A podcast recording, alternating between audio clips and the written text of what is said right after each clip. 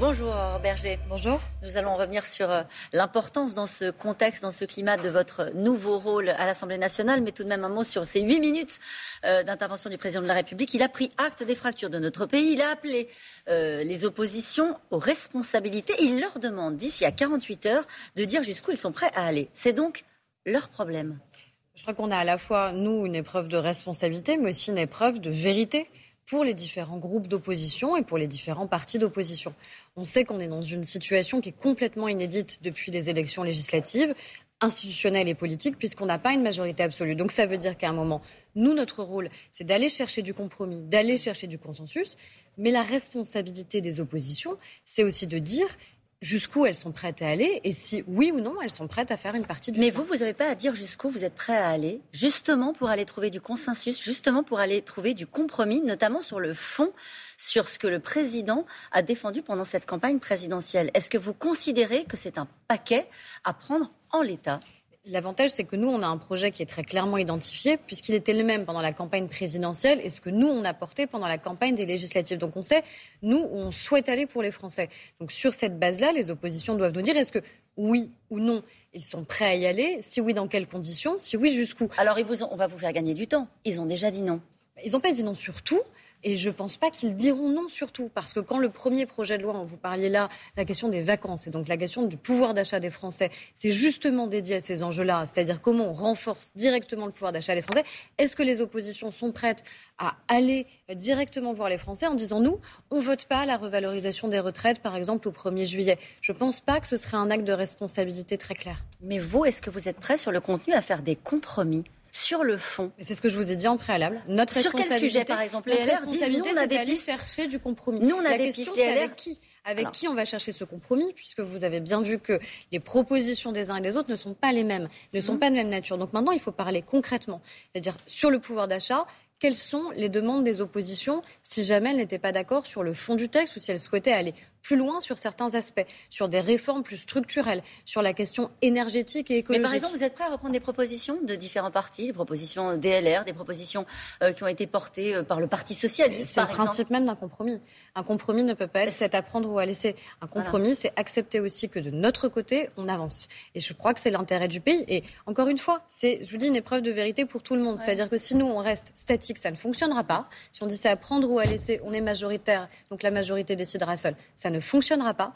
Et de la même manière, si les oppositions disent vous prenez notre projet alors que nous sommes minoritaires, ça ne peut pas fonctionner. Trouver du compromis avec toutes les forces politiques, a dit le président de la République. Toutes les forces politiques, c'est-à-dire la France insoumise, mais aussi le Rassemblement national. Jordan Bardella, d'ailleurs, dit, euh, au gros, notre groupe sera ferme mais constructif. On voit bien qu'il y a la volonté d'une partie du Rassemblement national de travailler. Pour l'instant, il y a une expression. Moi, j'aimerais savoir quelles sont les propositions qui sont faites ou pas sur le fond des sujets, sur Mais le vous les des étudierez textes. sérieusement, même si elles viennent du Rassemblement national. Moi, j'étudie euh, en tant que présidente aujourd'hui du groupe euh, et je travaille avec l'ensemble des parlementaires.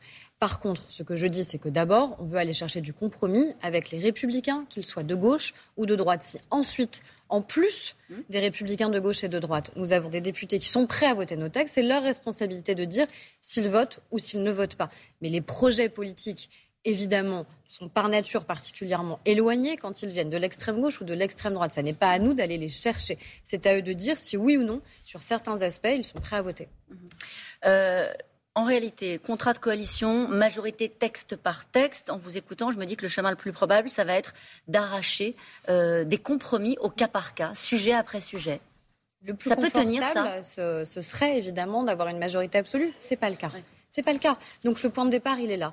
Et donc notre responsabilité, c'est de se dire en effet, projet de loi par projet de loi, texte par texte, on va aller chercher du compromis. C'est une culture ça? politique complètement nouvelle. C'est pas comme ça qu'on fonctionne, mais ça qu'on fonctionne comme ça dans beaucoup, beaucoup d'assemblées parlementaires à travers le monde. Ça fonctionne comme ça aussi au Parlement européen d'ailleurs.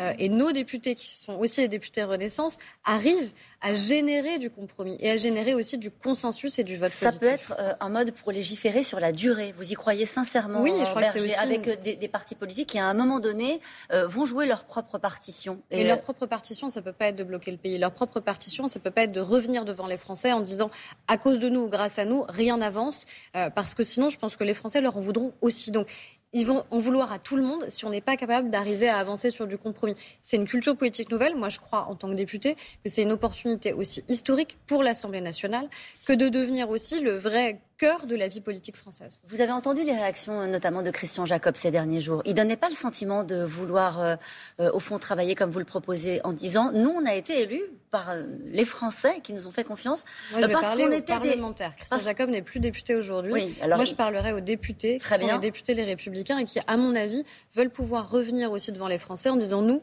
on est prêt à voter certains textes. Et quand j'entends d'ailleurs les députés ils disent, bah, nous on a voté 15% des textes, 30% des textes. Gérard Larcher a dit, au Sénat nous avons voté plus de la moitié des textes proposés dans la précédente mandature par le gouvernement. Donc je crois qu'on doit pouvoir y arriver et que c'est encore une fois un intérêt assez partagé. Qu'est-ce que vous leur dites ce matin aux députés LR mais je leur dis, comme aux députés euh, socialistes, aux députés écologistes, aux députés communistes, que notre intérêt collectif, c'est que le pays avance et que si dans quelques mois, on n'a pas fait la démonstration que l'Assemblée nationale est capable de générer du compromis, du consensus. On va affaiblir l'Assemblée nationale et qu'on s'affaiblira collectivement. Et il y aura une dissolution? Je ne le pense pas, je ne le souhaite pas. Moi, j'ai été élu pour cinq ans et les Français, quels que soient nos partis politiques, nous ont donné un mandat pour cinq ans. Est-ce qu'il faut une clarification politique euh, de la part euh, d'Emmanuel Macron euh, après ce, ce scrutin? Ou est-ce que vous considérez que le projet, comme vous l'avez dit tout à l'heure, était suffisamment clair? Moi, je crois que le projet est clair parce que justement, on n'a pas eu besoin d'avoir une alliance électorale, on n'a pas fait une tambouille électorale en allant chercher d'autres partis politiques et en dénaturant le projet qui est le nôtre. Après, encore une fois, il y a une clarté sur là où on veut aller. Le président de la République a refixé des priorités qui sont celles qu'on a entendues, nous, pendant nos campagnes sur le pouvoir d'achat, sur la santé, sur les enjeux énergétiques et écologiques. Après, à chacun de savoir quel est le chemin qu'il est prêt à faire. Mais nous aussi, on doit faire une partie de ce chemin. Le paquet pouvoir d'achat, vous en avez dit un mot. Il a aussi parlé de mesures d'urgence pour notre santé, de choix forts sur l'écologie et le climat, c'est-à-dire Sur la santé, il y a deux aspects. Il y a la question de l'hôpital public, comment on fait en sorte que ça redevienne attractif pour les soignants d'y travailler, comment on a un traitement plus humain de ceux qui y travaillent et de ceux qui y sont accueillis, de revalorisation? Avec un texte avant l'été? C'est ce qu'on espère en tout cas. Et puis, tout passe pas d'ailleurs par la loi. Euh, et puis, un autre aspect qui est sur la médecine de ville. La première angoisse des Français aujourd'hui, c'est de dire comment je fais pour avoir un médecin traitant, comment je fais pour avoir accès à des soins de qualité à proximité de chez moi. Vous avez entendu la chronique d'Axel de Tarlet, il y a les vacances qui arrivent, la question du pouvoir d'achat elle est essentielle, il y a une urgence euh, euh sur, sur, le, sur le calendrier. C'est pour ça que c'est le premier texte qu'on veut pouvoir discuter dans les dix jours qui viennent euh, au sein de l'Assemblée nationale puis du Sénat, sur la question des retraites, sur la question de la rémunération et des salaires, sur la question aussi des prix de l'énergie et de leur blocage. François Bayrou a dit il faut maintenant un profil politique. Il parlait euh, du poste de Premier ministre, il visait naturellement Elisabeth Borne. Est-ce que vous le pensez aussi?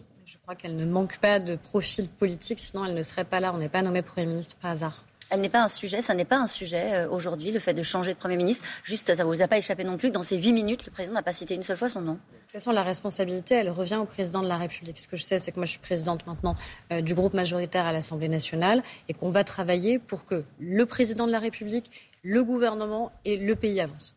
C'était euh, à propos de, prononcer cette phrase-là de la part de François Bayrou dans un contexte comme celui-ci Sincèrement, chacun à la place est responsable, chacun est responsable des propos. Il faut euh, serrer les rangs. Moi, je pense qu'il faut jouer collectif dans le moment qui est le nôtre. Je pense que c'est notre intérêt euh, en tant que parti politique et surtout en tant qu'élu.